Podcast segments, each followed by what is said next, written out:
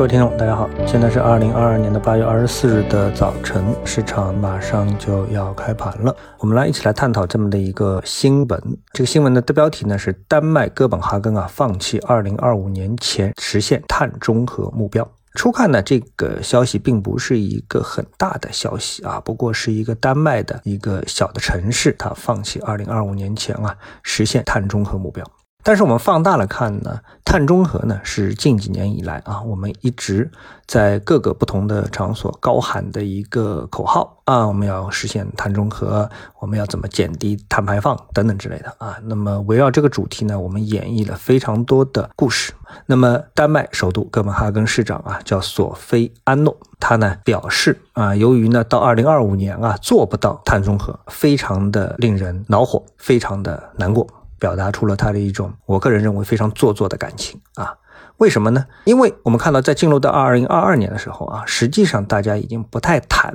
碳中和、碳排放了，特别是我们 A 股。那么在 A 股的前半段啊，具体时间我们可能也已经记不太清楚了。那么我们也是在大谈碳中和和碳排放。说一句不好听的，或者说不中听的话的话呢，那我觉得啊，事实证明，碳中和是富人的游戏。这个富富在哪里呢？是富裕在你对传统能源的依赖度上是非常游刃有余的情况下面，你才能很从容的去实现所谓的碳中和的目标啊。但是呢，进入到二零二二年啊，我们现在大家都知道了，起码有两件事情啊，让你觉得在能源方面，全球无论是美国还是欧洲还是中国都是捉襟见肘。一个呢是俄乌战争，由于俄乌战争的爆发，全球呢一致。抵制俄罗斯的原油和天然气，那么这个就造成了能源的短缺，也就是反过来说，过去呢，人类高喊碳中和的这个目标，相当程度上是建立在相当比例上啊，是建立在俄罗斯提供的充足的，我们不能说是廉价的啊，充足的原油和天然气的基础上，那么大家呢可以从容的去设计碳中和的这个愿景啊，是这样。啊，结果呢？因为一个俄乌战争，把全球的碳中和的进程给打乱了，甚至于说是破坏了。这是一个。另外一个呢，在二零二二年呢，出现了令人完全意料不到的高温天气，并且呢是遍布全球。无论我们听到的是欧洲的消息，还是我们自己中国的消息，我们经常听到美国啊有这个加利福尼亚山火爆发啊等等啊，由于太热了。啊，但是我们很少听到在中国重庆啊等等啊这些城市会因为天气的过热而爆发山火啊。那么这些消息呢，一一传到了我们的耳朵。那说明什么呢？也就是二零二二年它的极端的高温天气也大大的加强了能源的危机，大家电不够用了啊。这个我们在昨天下午的节目当中我们就跟大家说过啊，就是我们的能源短缺啊，体现在了很多城市放弃了工业用电，完全呢是要照顾民用电。即使如此。电还是不够用，那么居家办公也好，等等也好啊，很多人跑到地铁里面去乘凉啊，因为家里没电，空调打不开。那你像四十多度没空调，人的正常的体温只有三十七度啊，超过三十七度的体温，四到五度的这样的一个温度，其实作为人类是难以忍受的，因为人的降温排汗的这个机制啊，也是有它极限的，也跟年龄有关。所以呢，这个我们说这个碳中和啊，它是一个富人的游戏，就是你在传统能源非常富裕的情况下面。你才能从容的去提倡所谓碳中和的目标啊！二零二二年呢，给了我们所谓的环保主义者啊一记非常响亮的耳光也好，警告也好，笑话也好，使得他们不得不逐步的在短期内放弃这样一个目标。怎么办？先混一混啊，先混一混。就像我们在前次节目当中说的，能源必须得有一次革命啊！如果我们觉得核裂变有可能会出现像切尔诺贝利核电站这样的危机的话，那我们有可能必须啊，用核聚变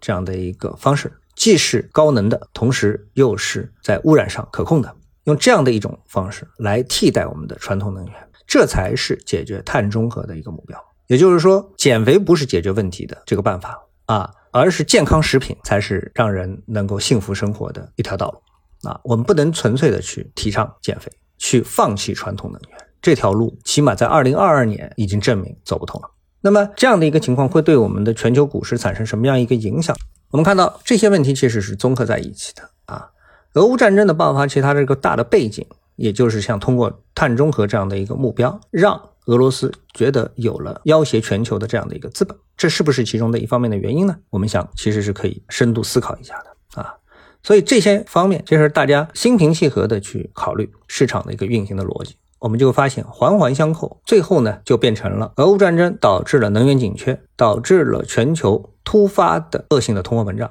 导致了美联储加息，加息加到现在呢，市场开始炒作美股的美国的经济的衰退，而欧洲呢已经领先衰退啊，因为欧洲是叠加了通胀和俄乌战争，所以呢已经是领先开始了进入的一个衰退。整个的我们说地球的形势就越搞越复杂。当然主线啊没有这么悲观，我们必然会解决问题。但是呢，在短期内这种混乱是难以避免的，并且在短期内也逼迫越来越多的所谓提倡碳中和目标的这个国家会去放弃啊，或者是暂停这样的一个目标，而去实实在在的解决当下的能源短缺的问题。那么，刨除我们在昨天收盘的节目当中所说的这个气温啊，马上就要下降了，能源紧缺的问题呢，暂时肯定能够得到一定程度上的一个缓解，这样的一个大的重要因素之外，整个的一个大的框架下面，因为大家又要预期冬天取暖的问题了，所以在能源没有实现革命性的解决方案之前，再提碳中和